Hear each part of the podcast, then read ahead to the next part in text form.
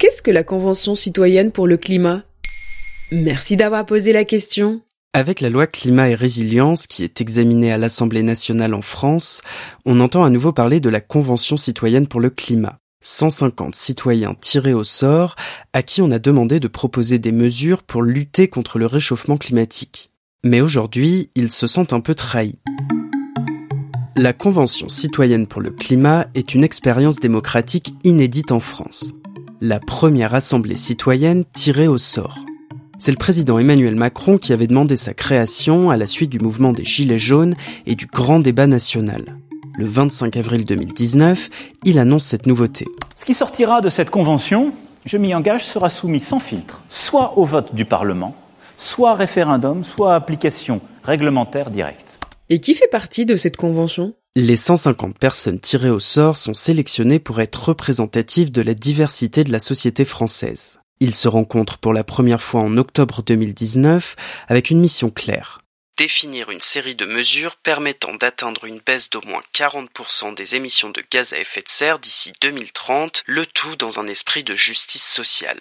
À leur arrivée, certains citoyens se moquent de la politique, voire sont complètement climato-sceptiques. Pourtant, pendant des mois, ils s'informent, débattent et préparent des projets de loi sur l'ensemble des questions liées au climat. Et ils font ça tout seuls sans rien connaître aux lois. Non, ils sont aidés par des experts techniques, juridiques et des professionnels de la participation collective. En juin 2020, ils présentent les résultats de leur travail. 460 pages et 149 propositions.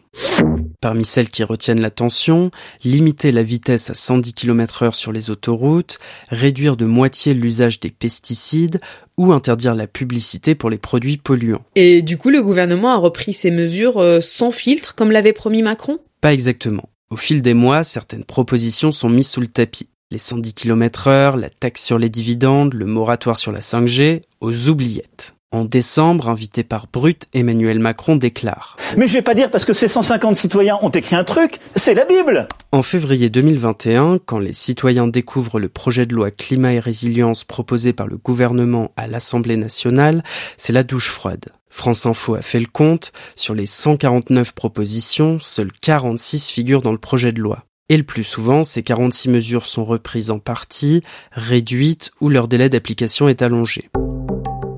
Le 28 février, les 150 sont réunis une dernière fois pour exprimer leur avis sur ce projet de loi. Ils donnent une moyenne de 3,3 sur 10 aux décisions du gouvernement relatives à leurs propositions. Je t'ai proposé des solutions Apparemment, tu m'as pas bien entendu. Désormais, ils se sont constitués en association pour continuer à porter leur travail. Comme quoi, la démocratie, parfois, on y prend goût. Voilà ce qu'est la Convention citoyenne pour le climat.